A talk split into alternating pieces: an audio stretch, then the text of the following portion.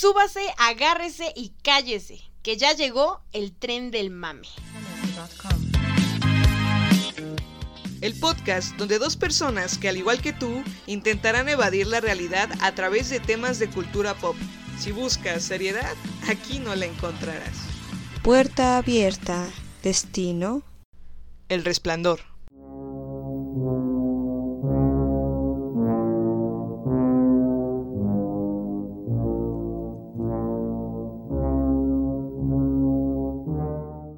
Hola amigos, bienvenidos a un episodio más del Tren del Mame. Yo soy Frida. Yo soy Eunice. Eunice, ¿cómo estás? Bien, ¿tú qué tal? ¿Cómo, Bien, ¿cómo te trata bien. la vida? ¿Va no bien? me quejo. Muy bien, muy bien.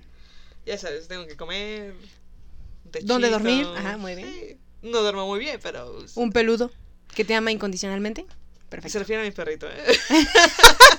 Obviamente. bueno, yo no lo he visto. Yo no sé Ya. si está peludo. Déjalo no. así, déjalo así ya. Por favor, no me ayudes más. Pero bueno, eh, hoy en el tren del mame vamos a hacer toda una review de El Resplandor, como ya lo pudieron escuchar, pero no solamente de la película de Kubrick, Sí, no, del sino libro. del libro.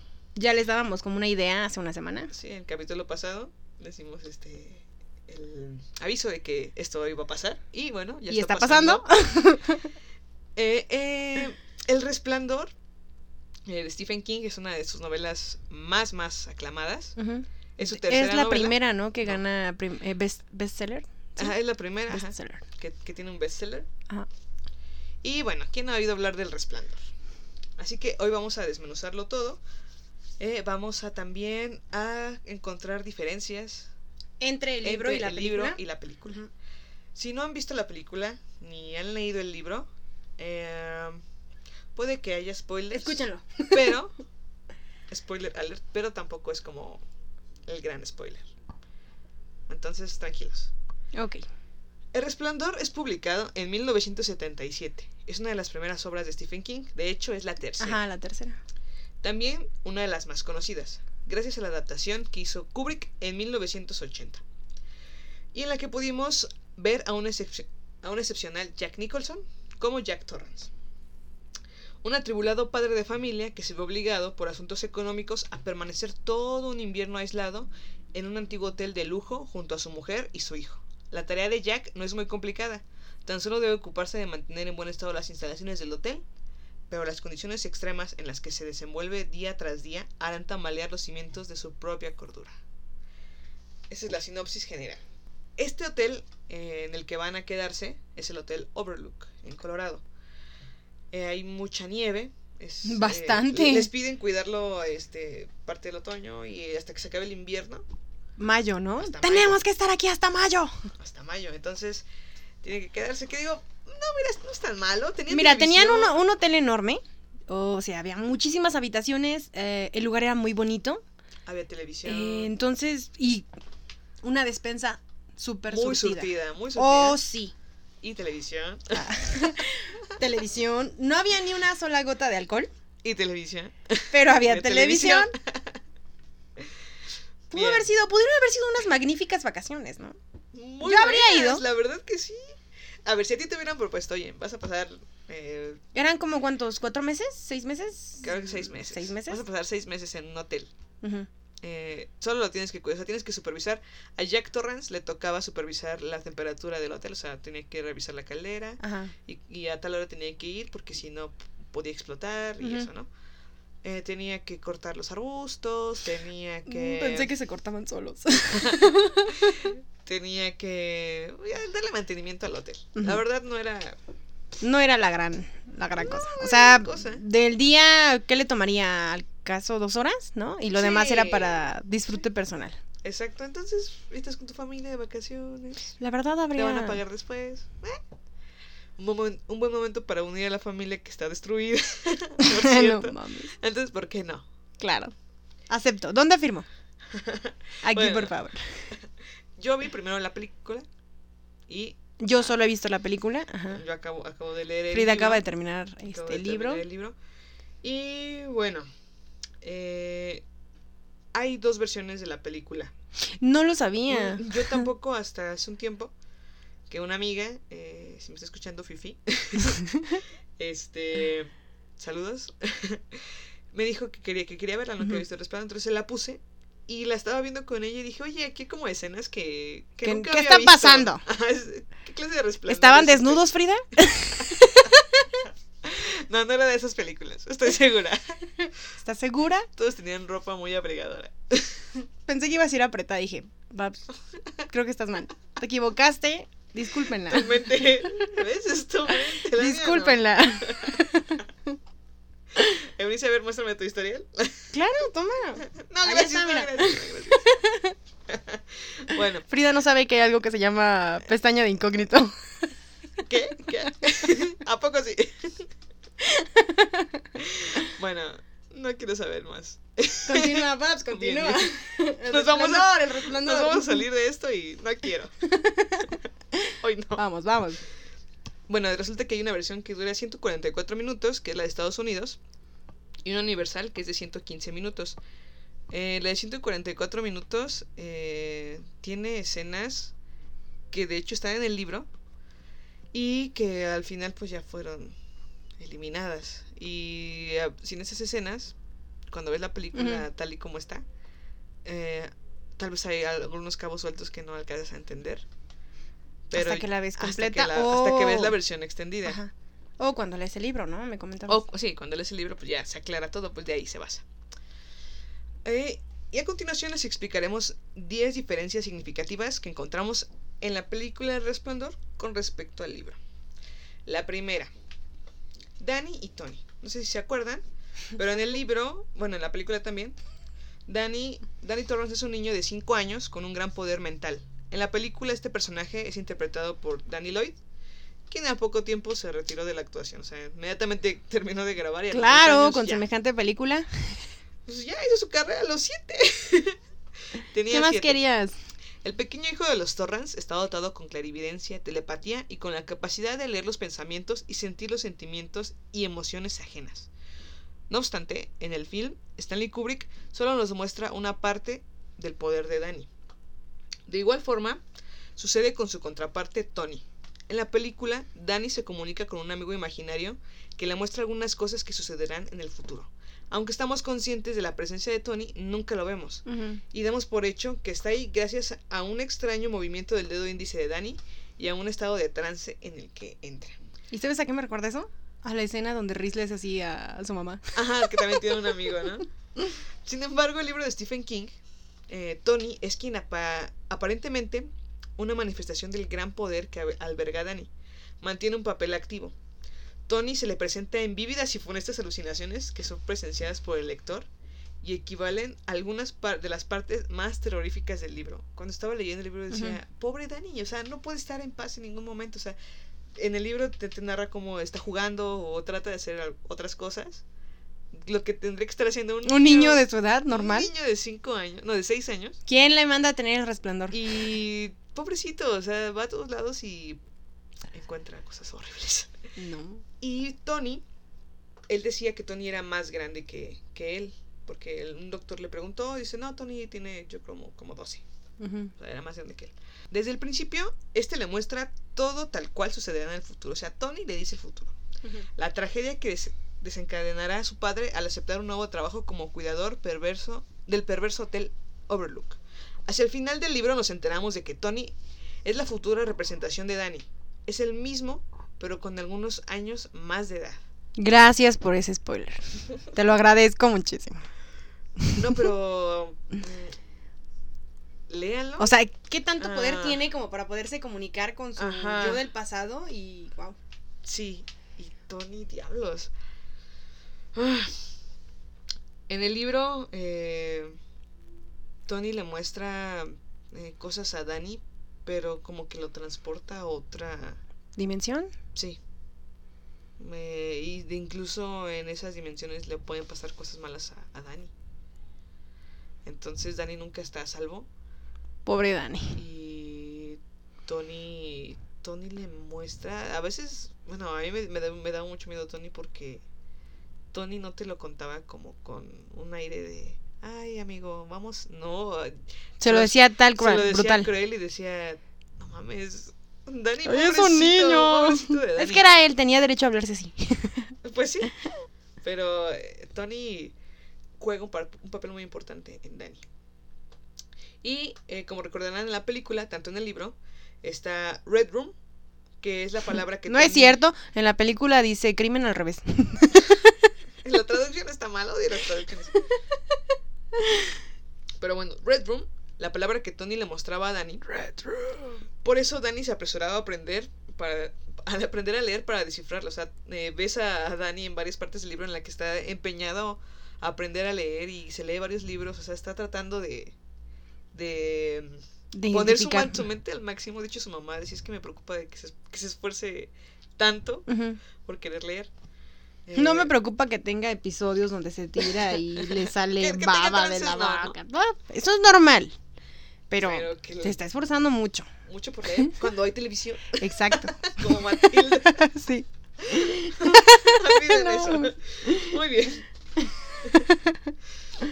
Eh, Entonces, eh, pues él dice Red Room, Red Room, ¿qué es Red Room? Y de hecho se lo dice a Jack y a Wendy. Dices que Tony me mostró Red Room, pero no sé qué, no sé qué es. Y van con un doctor, con el doctor Edmond, y no, no, no. Tampoco descifran sabía. Pensaban que era Red Drum, o sea, de tambor rojo pero no. Y entonces, en una de las visiones, que no les voy a decir cuál es, pero está súper, súper, Super hardcore. súper hardcore, que tiene eh, Dani con Tony, en una de las partes cumbres del libro, este, se refleja esta palabra en un espejo y Uf. estaba solo, estaba solo estaba escrita al revés y la palabra era murder, Murder. que significa asesinato. El número dos, Wendy Torrance. Vamos a ver cómo es en el libro y cómo es en la película. Nuestro personaje favorito y el más útil de toda la película. Wendy Torrance. ah. Wendy Torrance. Wendy Torrance es una despampanante rubia de veintitantos años, más niña que mujer. En la película de Kubrick, en la película de Kubrick, Shelley Duvall da vida a Wendy, una esposa asustadiza de cabello oscuro, complexión delgada y rostro pálido. O sea, imaginen, en la película, O sea, ya parece en la película este está horrible, Wendy. Wendy está ardilla horrible. asustada, ¿no? Sí. Pero en el libro, de verdad, Wendy era muy bonita. Yo cuando estaba leyendo el libro le decía a Unice que sí. leía el donde iba Wendy y era, oh diablos, ¿por qué me estoy imaginando a Shelley Duvall que está horrible si Wendy es bonita? Maldito Kubrick. Eh, a diferencia de la película, en el libro se nos muestra el cambio que sufrió Wendy, tanto física como emocionalmente, después de que su esposo intentara asesinarlos, a Danny y a ella. Eh, Jack le rompe un par de costillas. Un par. Eh, de verdad no sé cómo aguantó. Le hace varias cosas más. O sea, le pega horrible y la ves de verdad ya al borde de- del colapso, pero aguantó, aguantó bastante bien. Que si no. Su recuperación es lenta y las pesadillas la atormentan recurrentemente. Pues cómo no. Wendy es descrita como algo que se rompió y volvió a unirse, pero nunca volverá a ser la misma. Tras la tragedia que adquirió. Wendy eh, en el libro es muy sumisa eh, a lo que dice Jack. Porque Jack eh, va a presentar. Es Jack es alcohólico. Entonces ha presentado episodios agresivos. Y sabe que no debe uno con confrontarlo, ¿no? Uno con Danny de cuando estaba pequeño se enojó y le rompió un brazo a Danny. Entonces, desde ahí como que no le tiene Pero fue sin confianza. querer. No le tiene confianza, siempre llegaba así hasta la madre. Y seguía con él. claro, ya sabes, es, es su lugar. no mames. Es que si no, no, ¿en dónde va a estar? Es que sin sí. O sea, la ¿qué va a vida, la vida buena para ella, pues no. No, sin Jack. ¿Qué pues, va a hacer? Esa es la frase. Es que ¿qué va a hacer? No mames. Quiéranse. Sí. Este, pero sí, Wendy es un personaje que la verdad eh, estaba, estaba, estaba muy celosa de Jack. Porque dices que yo hago mucho por Danny, yo siempre estoy con Danny, eh, trato de darle todo lo mejor. Y Jack, que no hace Ajá, nada, que llega borracho, que ah, tal vez pasa algún tiempo de calidad con él, eh, pero no, no hace gran cosa. Danny siempre está esperando a su papá para que llegue del trabajo, juega con él, hace más cosas a su papá. Entonces esto despierta en Wendy celos, celos.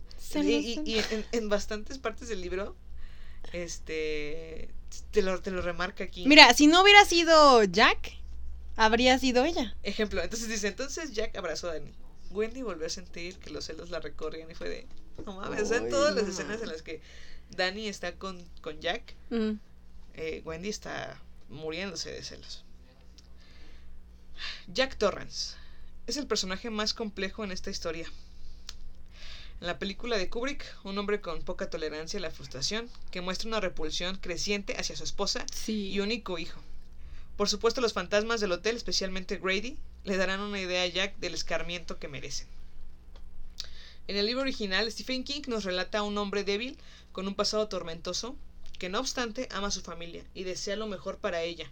El Overlook necesita apropiarse de Danny y de su inmenso poder, por lo que poseerá a Jack, para que eh, dé casa a su mujer y le entregue a su hijo.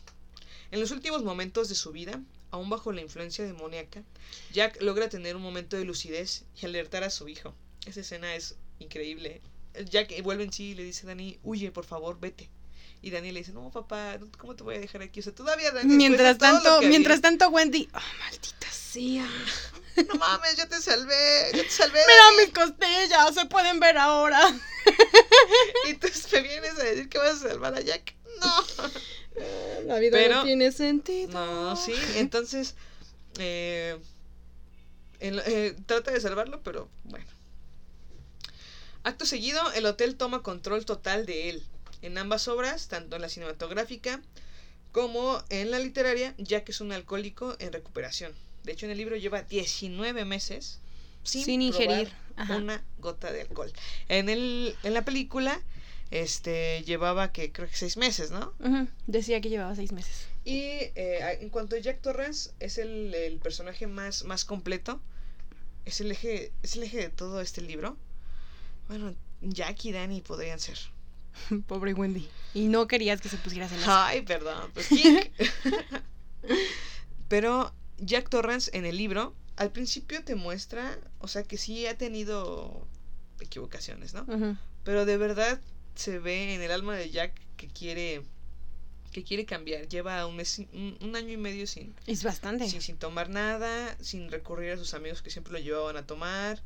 Este, consiguió un nuevo empleo. De hecho, este empleo que consiguió en el Overlook es porque en el libro eh, él era profesor en una universidad y un, un chico le estuvo... eh, un chico tenía que hablar en público, era un debate y él le puso un cronómetro. Entonces el chico tartamudeaba mucho y él cortó el cronómetro, bueno, para que no este pues para que no tartamudeara más porque hasta sentía como feo verlo. Y este chico se le fue encima y le dijo no es que tú este me cortaste el tiempo eres un mal profesor y él trató de guardar y guardar y guardar la calma hasta que este chico le hace algo a su carro de Jack y Jack explota y le lo terminan en pelea y a Jack lo sacan Lo ocurren. Ajá. lo, lo despiden y entonces un amigo de él le dice oye pues este yo conozco a los del Overlook y necesitan un vigilante ¿con- ¿por qué no vas? Y bueno es por eso que tiene este, este empleo además eh, Jack Torrance Imágenes tomadas antes de que. de la tragedia ¿Qué podría pasar? ¿qué podría pasar?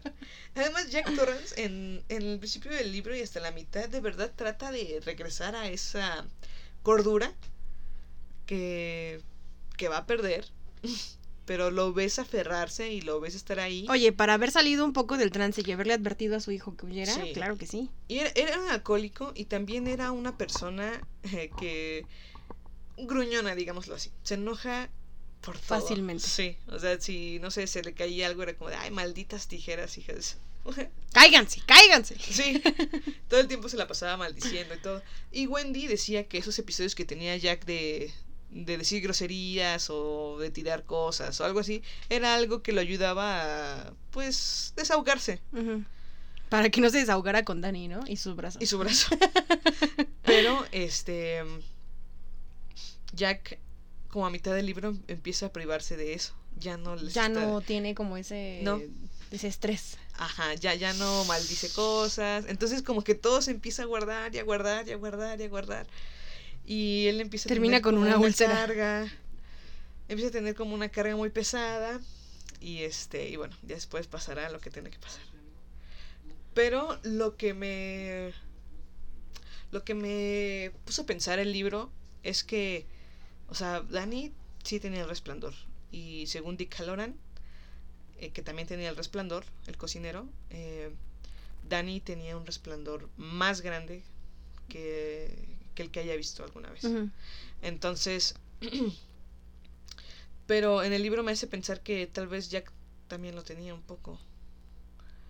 Mm, Y Dick decía que las, ma- que las madres tienen un poco de- del resplandor también. Entonces, ah, digamos que toda la familia tiene un poquito. Y cosas que veía Danny, también las veía Jack. Y las veía. Y hasta el final las vio Wendy. Pero eso me hace pensar que estaba de alguna manera conectado. Eh, Jack es un personaje muy, muy completo. Y este. Pues eh, lo que le molestó a King. De que la película no Ah, fuera porque a King a King no le la gustó. película de Kubrick. Pero lo que le molestó es que. Es que sí, a la mitad del libro dices, pues Jack es un, una persona. Pues bien, o sea, que se mantiene. Pues sí tiene sus bajas y sus altas, pero se mantiene. Como todos en la vida. O sea, Sí, si llega un momento en el que quieres matar a alguien, pero no lo haces. Pero se Solo le rompes el brazo. Exacto. No puede llegar a más. No llegas a eso. Entonces se mantiene. Pero. Este. Pero pues nunca es algo que te preocupa. En cambio, en la película, desde el primer momento que ves a Jack Nicholson es. Ya, ya lo ves y dices, está loco. Sí, exacto, sí. Bueno, el resplandor. En el libro, Danny tiene un esplendor, así se le dice en el libro, o resplandor, que lo hace demasiado sensible a ciertas situaciones y lugares, especialmente al Overlook, un lugar repleto de malas estampas y fantasmas. En el día en que su familia llega al Overlook, Danny conoce a Dick Halloran, un cocinero del lugar, un hombre negro que logra mantener una conversación telepática con él y le habla del resplandor que no es otra cosa más que las habilidades especiales con las que Danny y algunas personas más en el planeta, incluido el mismo Halloran, tienen. Dick le confiesa que nunca antes había conocido a alguien con tanto resplandor y le advierte del lugar y de las visiones que éste encierra.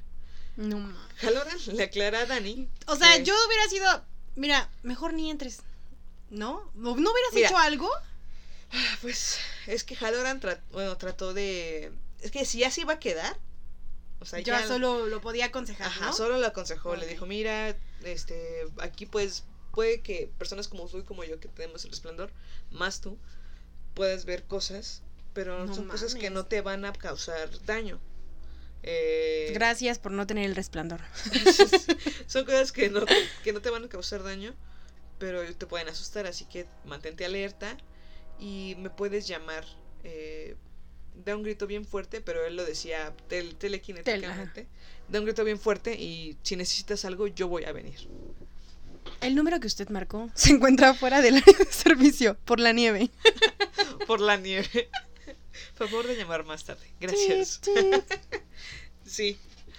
Entonces, Halloran le aclara a Danny que las cosas que ve en el Overlook no podrán lastimarlo. Claramente, fue un gran error. No lo y sé, le amigo. que si algo llegara a suceder, lo llame. Quizás serías capaz de 900, escucharlo 911 Dick Halloran.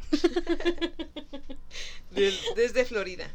Porque él se fue a Florida ah, de vacaciones. Y en la película no nos queda muy claro hasta dónde llegan las habilidades de Dick.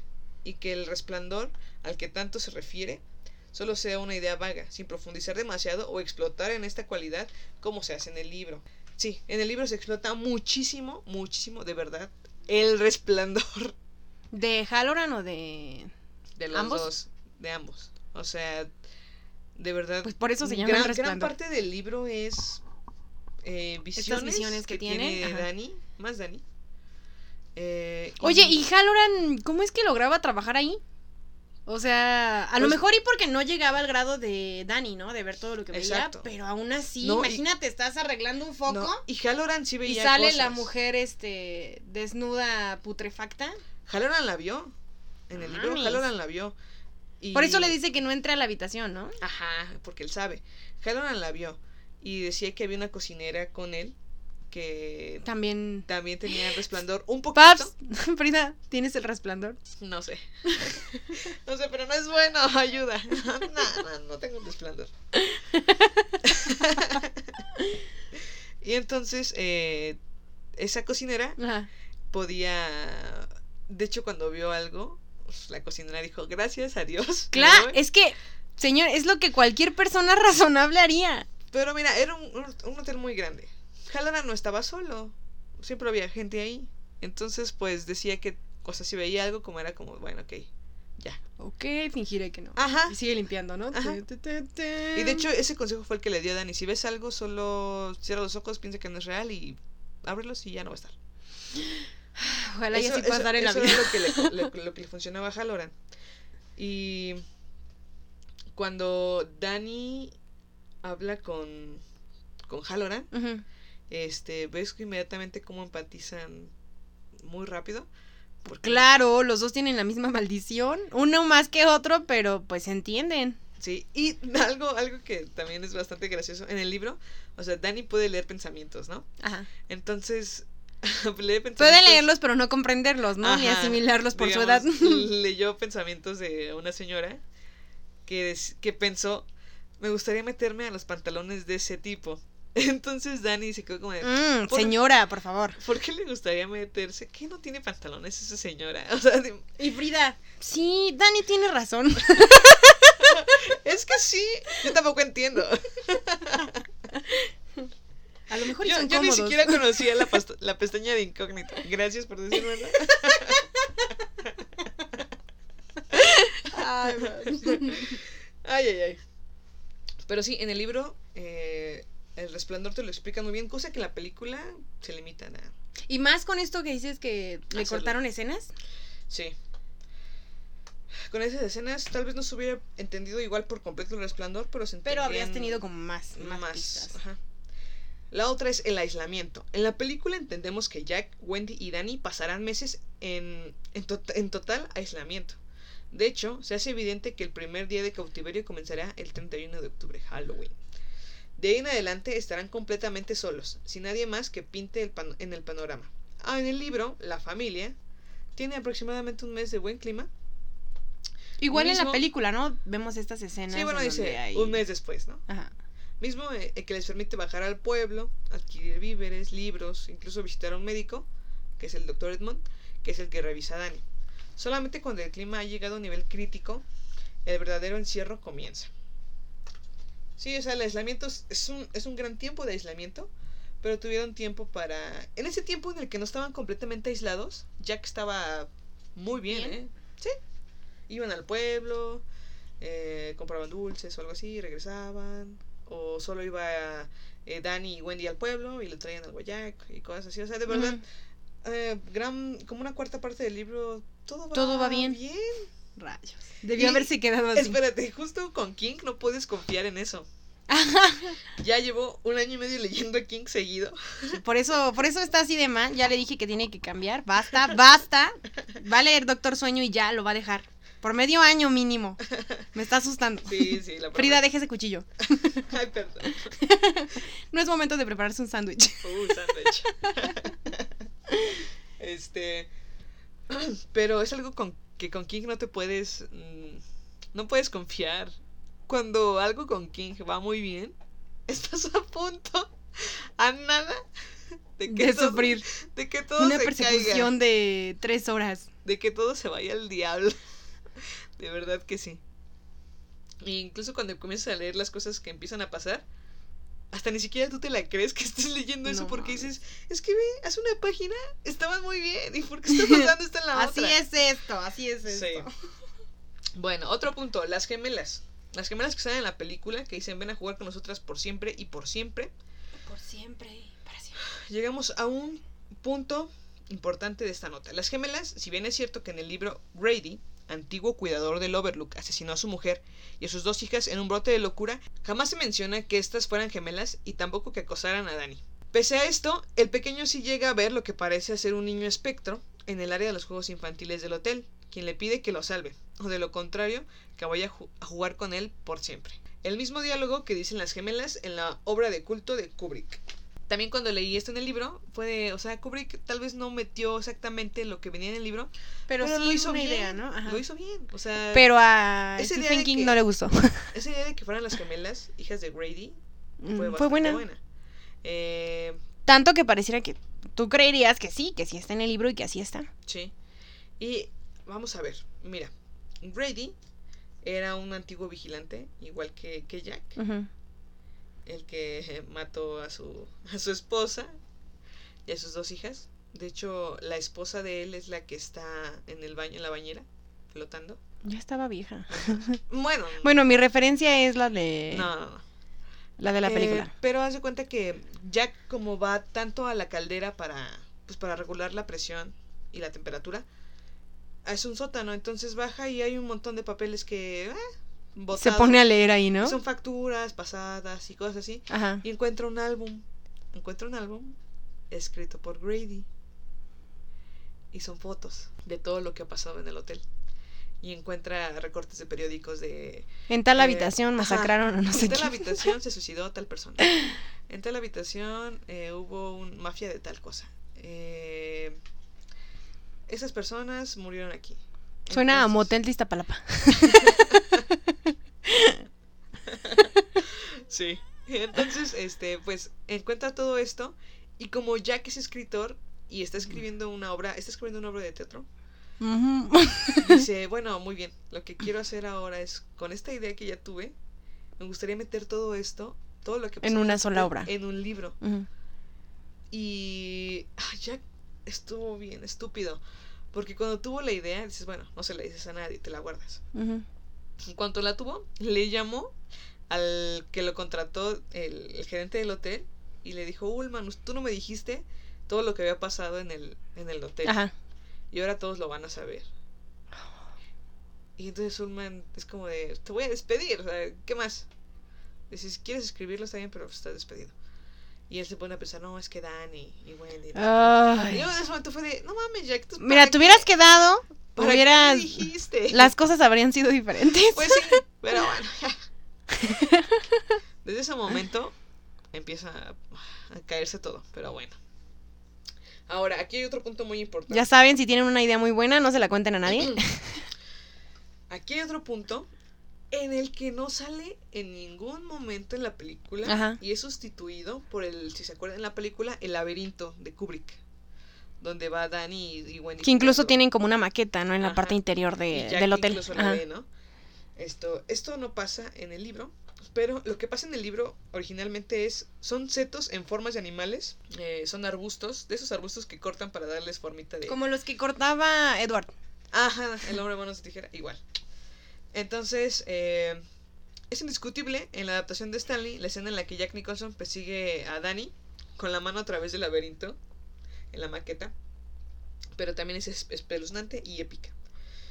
En el libro no sucede así exactamente. Empezamos por el hecho de que no existe tal laberinto. Desilusión, no existe.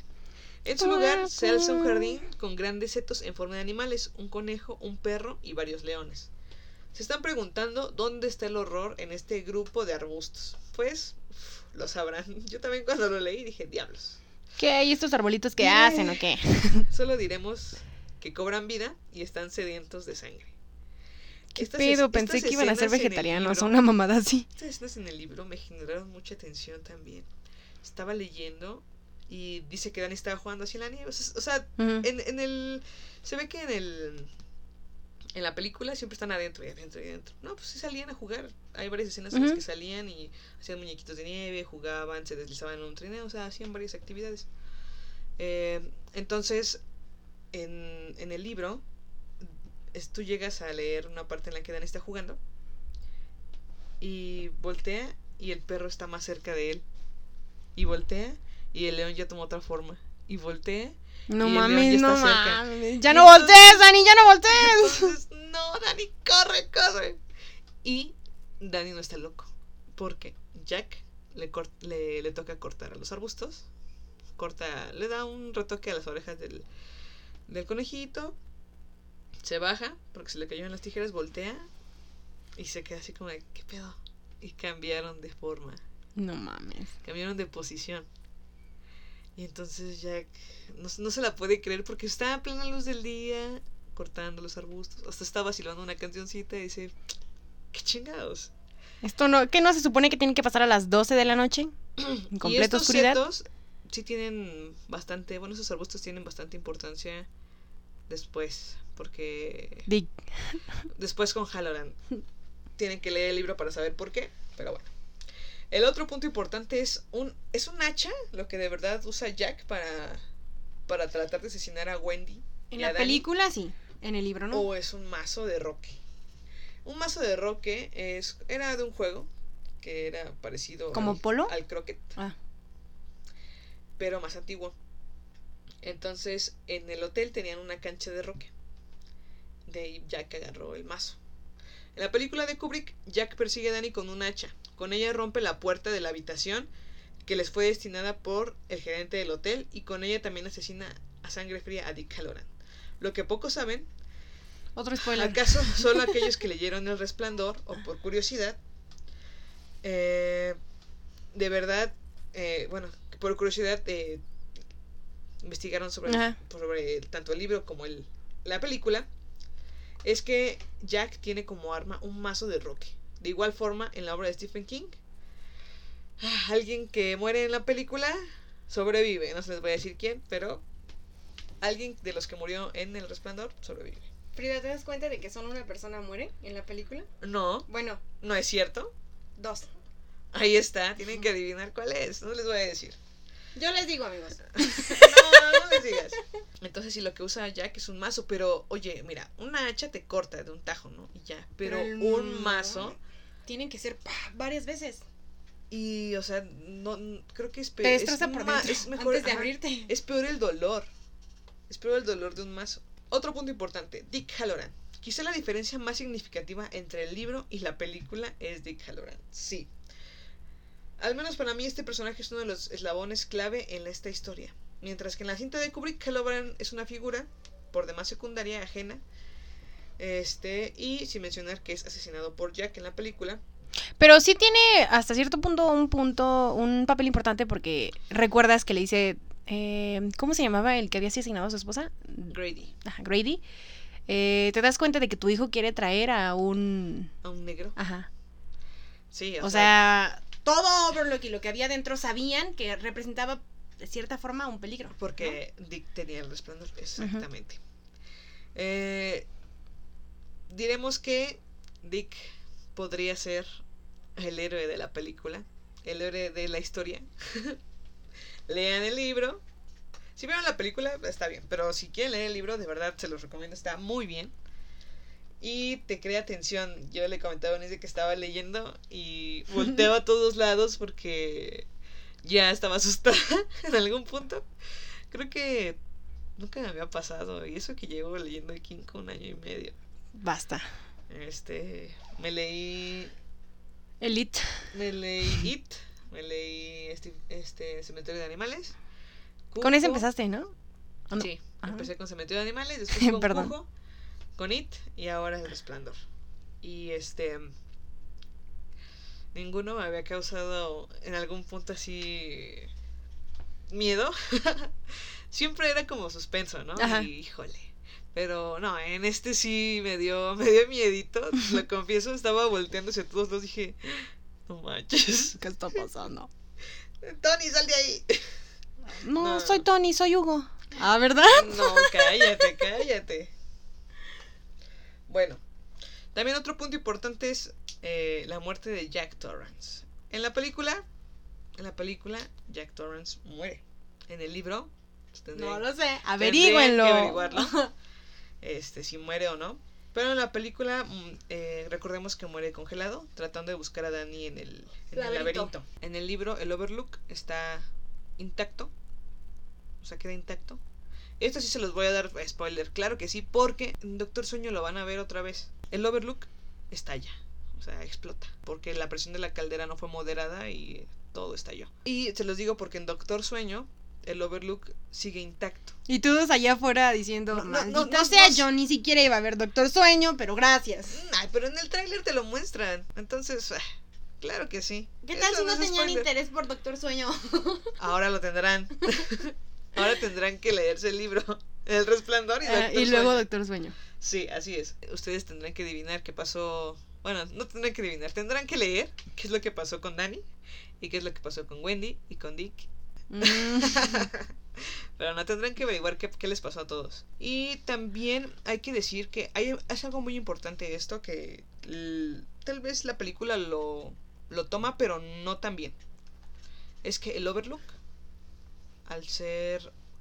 El Overlook es un lugar en donde han pasado muchas cosas. Demasiadas. Muchas, muchas cosas. Y Halloran explica y Jack explican que un lugar donde han pasado tantas cosas a pesar de que ya no haya ni la menor huella de, De lo que- de lo que pasó, guarda, guarda cosas. Entonces el hotel empieza a cobrar vida porque Dani está en el hotel. Porque Dani tiene el resplandor. Si Dani no hubiera ido, si hubiera ido Jack y, y Wendy, igual no creo que hubiera pasado nada. Pero como está Dani, el hotel toma vida con el resplandor de Dani. Y por eso quieren que Jack mate, bueno, no, no que mate a Dani, sino que se los traiga Ajá. para para siempre tener al Overlook así, vivo. Vivo. Ajá. Entonces, este, pues sí, comi- co- eh, comienzan a, a tratar de, bueno, no a tratar, manipulan por completo a Jack para que mate a su esposa y les traiga a Dani. Hay alguna escena muy increíble en, en el libro que dije, pero ¿por qué? Jack llevaba un año y medio sin tomar nada. Y en el momento en el que ya está completamente decidido a matar a Wendy, Wendy dice que Jack olía a ginebra y a cerveza, que no había ni una gota ahí. Entonces, eso se pone muy interesante. También el elevador les manda mensajitos en el libro. Ellos están normal y oyen que como que el elevador sube, se abre y encuentran encuentran cosas. y Wendy, Wendy de Ya verdad está bien, lo voy a leer. Wendy es la única que trata como de, no mames, Jack, vámonos, este, esto ya no me está gustando, y Jack es como de, es mi trabajo, lo tengo que hacer, se empeña, ¿no? Y empieza a sabotear todo, todo, todo. Así como lo vieron en la película que el carro de nieve, todo eso, sí, no el mismo día, pero sí ah, anticipadamente. Tenía como ya, este, y cuando empiezas a ver que Jack tiene como pequeños al principio, al principio, en medio, pequeñitos, este, bordes, bueno, mm, cosas que te hacen pensar que Jack en cualquier momento más Va, susceptible ajá. va a perder la cabeza. Es como de, uf. Le habla a Ullman, él le habla a Ullman y le dice, ¿qué pasó con el hotel? ¿Está bien? Sí, todo bien. No pasó nada, la caldera está bien, ya hice esto, ya hice el otro. Dice, solo me falta matar a mi esposa, pero eso lo dejé reservado para después. No pero bromeando, ¿no? Ajá. Entonces cuando yo le hice fue de, no mames, Jack, ¿de qué me estás hablando? te dijera, amigo, sí, te dijera. Ya lo sabía, Babs. Y sí, o sea, creo, creo que el, hay un, una fuerza muy grande de parte del Overlook. El Overlook tiene fuerza, mucha fuerza. Es que cuánta energía no está guardada ahí. Todo lo que ha pasado. El hotel tiene mucha fuerza.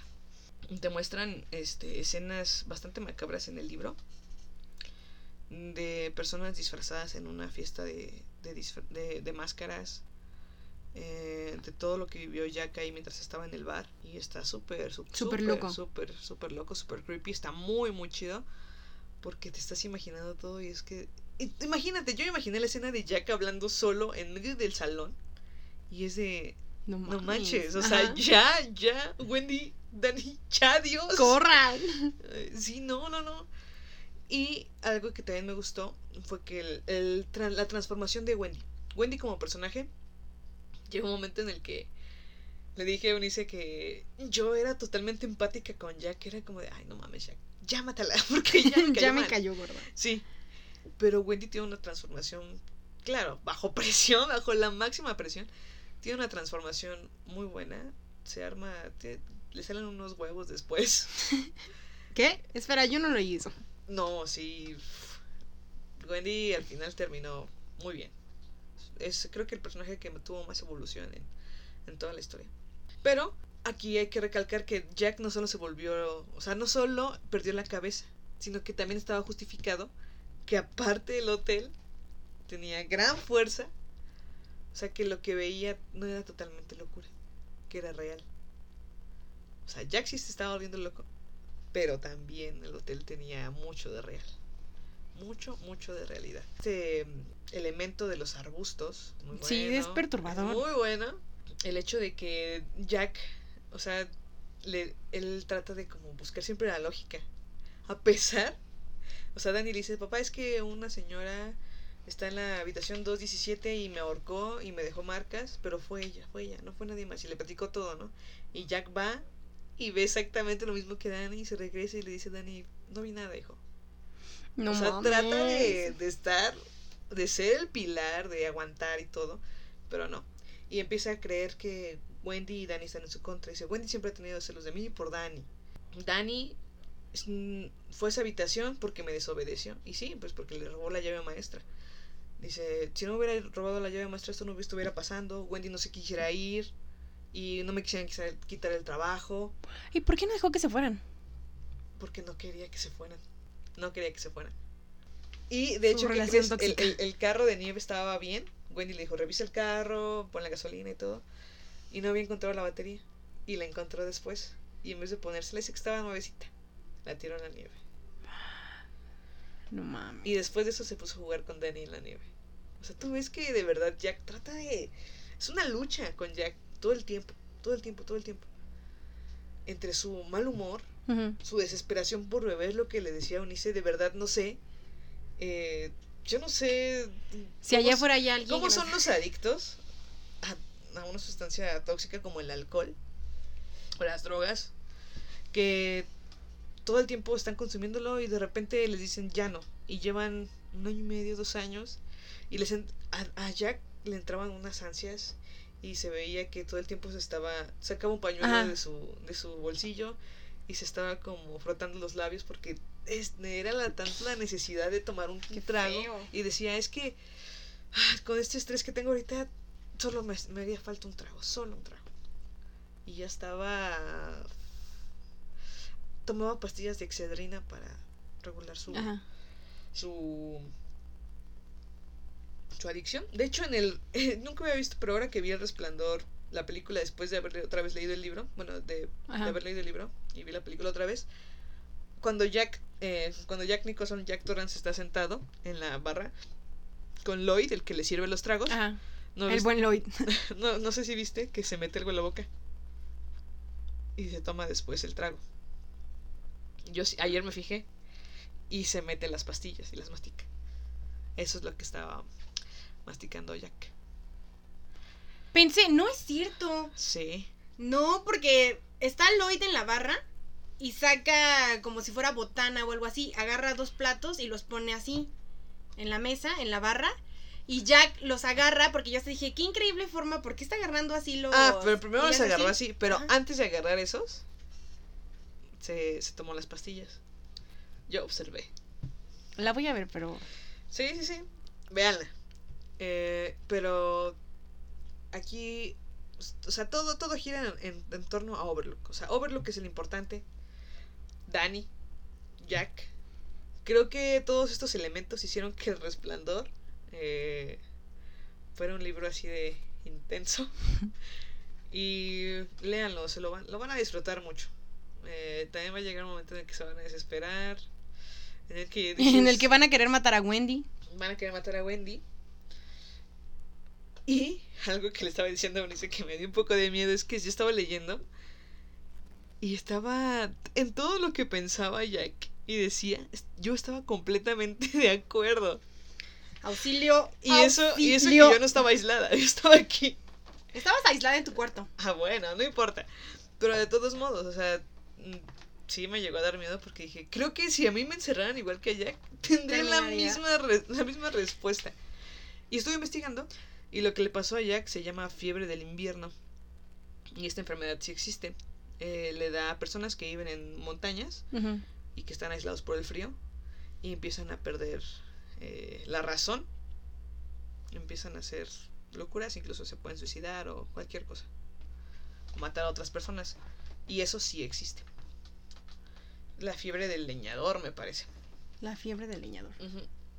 Y bueno, eso es todo este review del, del libro y la película. De verdad, si no viste la película, no puedo creerlo. Véanla. Está muy Si buena. tienen oportunidad de leer el... ¿Recomendarías que leyeran primero el libro y después vieran la película o da igual? Mm. Me ¿Sí? gustaría que primero leyeran el libro, ¿sabes por qué? Para poder comprender por completo la película, las No. escenas. No, no, no.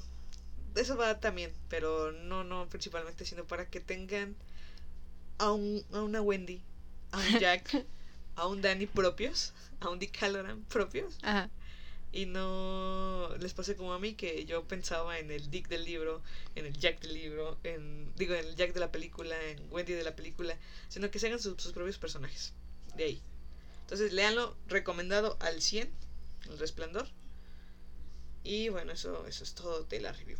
Les vamos a dar algunas pequeñas curiosidades. Aquí Eunice nos va a hacer favor.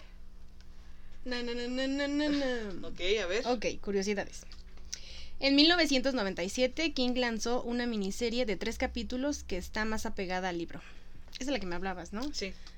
No la he visto. Ya saben, ¿no? Como no le gustó que... ¿Cómo, la- cómo quedó o había quedado la La película? Dijo, al diablo. Lo voy a hacer Voy a yo. hacer la mía. Sí, claro. Stephen King confiesa ser muy similar a Jack Torrance. Escritor alcohólico. Claro. Sí. Y mucho más.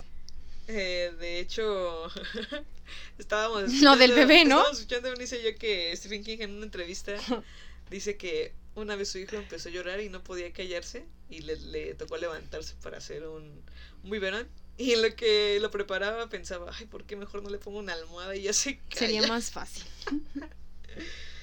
Owen King, ya sabes. La historia de King al principio trataba sobre un niño con poderes telequinéticos que veía cosas siniestras en un parque de diversiones. El ¿Qué, hotel- qué giro, ¿no? Sí, eh, eh, vio que no funcionaba, así que en unas vacacioncitas para ver si podía tener este creatividad, casualmente igual que Jack, Jack Torrance, No, no, no. eh, Stephen King se hospedó en el hotel Stanley, que está en Colorado, y ese hotel estaba en temporada de cierre, entonces todos eso eran los únicos huéspedes. Escribes de lo que conoces. Sí, ellos eran los únicos huéspedes y de ahí se le ocurrió la idea. Y de hecho, ¿qué- ¿saben qué? Aquí les doy un pequeñito, un pequeño dato curioso. Estaba buscando el Hotel Stanley aquí en internet, chala, chalala. Y hay historias de terror del Hotel Stanley. ¿Sí? De la habitación 4, 416 o 418, creo que es. Es la 418, Ajá. confirmado. En las que se ve, de hecho no rentan, digo no, este, No dan esa donan habitación, esa ¿no? habitación para quedarse porque ha habido muchas quejas de que ven cosas feas ahí. Bueno, la habitación 237 en la película y 217 en el libro. Este, esto debido a la petición del Hotel Stanley. Ah, por la... Por la habitación, es que dice la Hotel Stanley, bueno, ya tenemos una maldita, ya, Ya no podemos tener dos. dos. Perdemos demasiado. Exacto. Aunque The Stanley Hotel no es el lugar en el que finalmente se rodó El Resplandor, Kubrick decidió que los exteriores se rodaran en Ahani, Aha- Ahaui, Hauni, Hotel, ajá, en California y los interiores en un decorado realizado en el estudio. que fue el mismo en el que se grabó Indiana Jones. Shelley Duvall, Wendy, fue exprimida por Kubrick. Wow, wow, ¿qué? la llevó al límite, haciéndola sentir sola y aislada para que su actuación fuera más real. Sí, la escena que tuvieron que repetir quién sabe cuántas veces, ¿no? Hay una entrevista que le hacen a Shelley Duvall y dices que siento que todos me están ignorando. Y es lo que está haciendo Kubrick, estaba jugando con ella para que las Se viera más la vulnerable y actuación no supiera fuera más real, tuviera más miedo. Uf, Kubrick es un amo. También es un hijo del demonio, pero es un hijo de bitch, pero le salió. King al principio escribió el guion para la película de Kubrick, pero él lo rechazó justificando que era muy apegado al libro, así que Kubrick y Diane Johnson, lo hicieron, hicieron el guion. en una entrevista Diane Johnson dijo, El Resplandor no es un buen libro, da miedo y funciona, sin más es interesante ver cómo un libro bastante malo puede ser eficaz, aunque se tienen menos escrúpulos al destrozarlo. Envidiosa. A ver, ¿alguien conoce a Diane Johnson? Nadie. ¿verdad? Pues. Nadie, absolutamente nadie. ¿Quién es? ¿Qué? ¿Qué hizo? Y bueno, la calificación para mí para el libro y la película, las dos son de 10, las dos son de 10, de verdad. Amo esa película, la amo, la amo. Igual yo le doy un 10 a la película. El libro no lo he leído, pero Y próximamente. el libro está muy bien hecho, muy bien. De verdad que sí. te mantiene en un constante Y era su tercer libro, un ¿no? constante nerviosismo. Sí, es su tercer libro. También refleja mucho en este libro la, el miedo que tiene de fracasar literalmente, literariamente. ¿eh? Bueno, lo bueno de esta película es que en realidad la adaptación es increíble. ¿Escuchaste eso, King? Increíble. y más a cargo de Kubrick. O sea, está llena de simbolismos, están muy bien hechos los planos, está muy bien contada la historia. Y se ha convertido en un clásico del cine, cine de culto. La banda sonora, amo la banda sonora de esta película. Desde el incidental, de cómo empieza tun, tun, tun, tun, el incidental y las canciones que ponen para el vals Ajá. en el, en el Cuando ya están en el salón. Ajá. eh, Son muy buenas. eh, son Tienen- son de los 40 Esa canción que suena cuando está hablando con. Ay, se me va el nombre. Del que había asesinado a su esposa. Grady Grady. se llama Midnight with Stars and You. Midnight with the Stars and You. Eh, el que las canta, ahorita no me acuerdo de su nombre, pero es Al. Ah, no me acuerdo. Al algo. Al algo. Pero busquen Midnight, Mid- Midnight with the Stars and You y la van a encontrar. También de él es una canción que se llama Home, que igual sale en El Resplandor. Este, It's All Forgotten Now, también. Me encantan esas canciones. Esa época como de los 40, de la Belle, bueno, era de los 20, ¿no? Ajá. De los 20, de la Belle, de la Belle Époque, que así se le llamaba en Francia, es increíble. Eso es lo bueno. Eh, el libro es muy bueno, se, se mantiene bastante alerta, alerta todo el tiempo. Yo estaba volteando hacia todos lados. Lo malo de esto es que eh, Lo mismo, ¿no? La adaptación nunca va. eh, sí, la, la adaptación nunca satisface al público y ahora vemos que tampoco al autor. y lo feo, lo feo, lo feo es pobre, pobre Dani. No, no, no, no sé cómo Dani aguantó tanto para un niño de 5 años. Dani era muy inteligente por obvias razones. O sea, porque podía leer mentes, porque podía sentir lo que los otros sentían. Por eso era muy listo.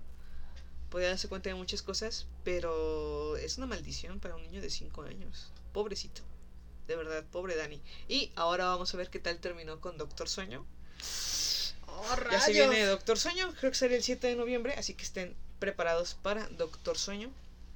Vamos a tener igual una review del libro y de la película.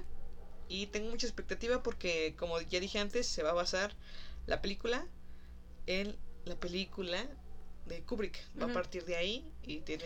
Toma algunos- eso. y Pobre Stephen King. y tiene algunas cosas de Stephen King. Stephen King, ojalá que le guste. Ahora como que se están dando el lujo de hacer mucho King, ¿eh? Eh, It, El. Resplandor, Cementerio de Animales. Es que está de buena, ¿sí? Porque a cada rato yo veo notas como de la película o el final de la serie que le gustó a Stephen King con una mamada así. Siempre es Stranger Things. la mayoría de veces. No, también esta Marianne, película. ¿no? Marianne, ajá. Me gustó Marianne. Y le gustó una película que... Ay, también le gustó el final de Juego de Tronos. Ah, sí, sí vi que le gustó el final de Juego de Tronos. Bueno. Y no le gustó el resplandor. Me hierve el pecho. ¿Qué pasó, King? Pero bueno. Eso es todo por este capítulo. Espero que les haya gustado el, el review de- del libro y la película. Eh, fue exhaustivo hacer la comparación entre los dos. Pero te salió bien. Pero traté de hacerlo lo más entendible posible y tampoco dar tantas claves y escenas. Sí, nos soltó como tres spoilers. Gracias. Ah, si- si viste la película ya sabes. No, de hecho no lo sabía. No, no, no. Y hay varias cositas que no conté en el libro que son bastante, bastante oscuras. Está muy, muy, muy, muy bien hecho. Y bueno, eso fue todo por hoy. Yo soy Frida. Yo soy Eunice. Y síganos en nuestras redes sociales. en Facebook como Tren del Mame Tren del Mame Podcast. Podcast y en Instagram igual. Y no olviden, here is Johnny. bueno, nos vemos. Bye bye.